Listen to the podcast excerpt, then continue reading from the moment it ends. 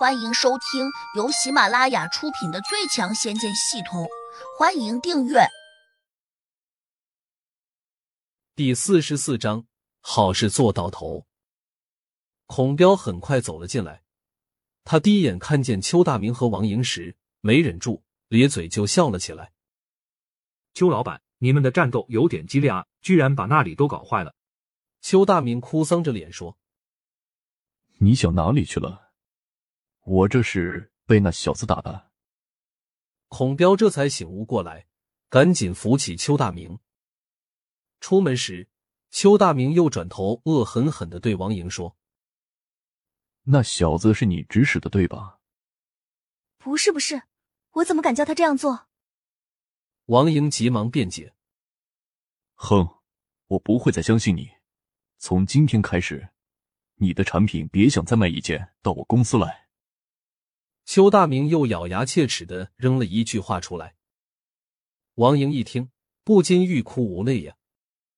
胡杨这个混蛋，把我害惨了。王莹掩面低声的抽泣起来，她失神落魄的走回到自己的房间，听见手机在响，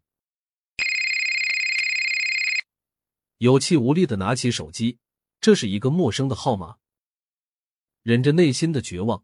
王莹冲着电话那头就喊：“你找谁？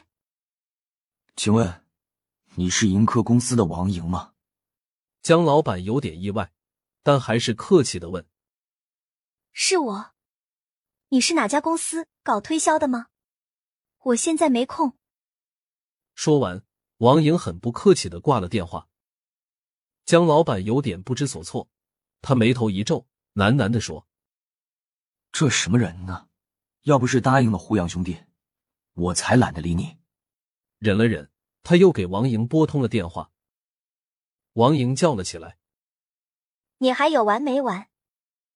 江老板不高兴的说：“我是金华贸易有限公司的董事长江潮，想和你洽谈一笔业务。”王莹愣了下，终于明白过来，急忙问：“你刚才说你是谁？”我是金华贸易公司的董事长。听说你和我公司有一笔业务，我想和你直接签订，条件由你开，价格好说。王莹一听有些傻眼，这天上掉馅饼了，还是遇到骗子了？江潮继续说：“以前这一块业务由邱大明负责，但是他对公司不忠诚，我已经决定把他开除了。王英小姐。”你有空就带合同到我办公室来找我吧。对了，你知道我的公司在哪里吗？我知道，我知道，我现在就过来找你。王莹激动的已经语无伦次了，虽然她并不知道这当中到底发生了什么事情。不用这么着急，我现在没有在办公室，你可以先给我公司供货，我现在就让财务把钱转到你公司账上。挂了电话。王莹有些晕晕乎乎的，总觉得自己遇到了骗子。这天下哪有这么好的事情？连货还没有供就开始收钱了。这样一想，他的心情重新跌落到低谷，在床上晕晕乎乎的躺了不知多久。王莹忽然接到了公司财务部的电话：“王总，你真厉害呀！你今天才出马，金华贸易公司就已经把货款全部打到我们账上了。”你说什么？王莹瞪大了眼睛，难以置信的跳了起来。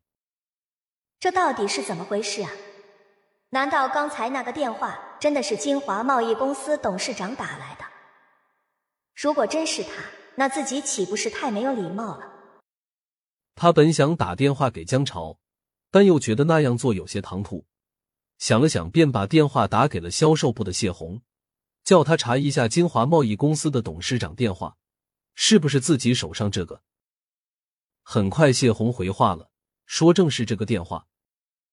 谢红还有些激动，拍着马屁说：“美女老板出面就是不一样，不管多大的合同，那也是一句话的事情。”王莹没空理他，挂了电话，冷静的思考事情的前因后果。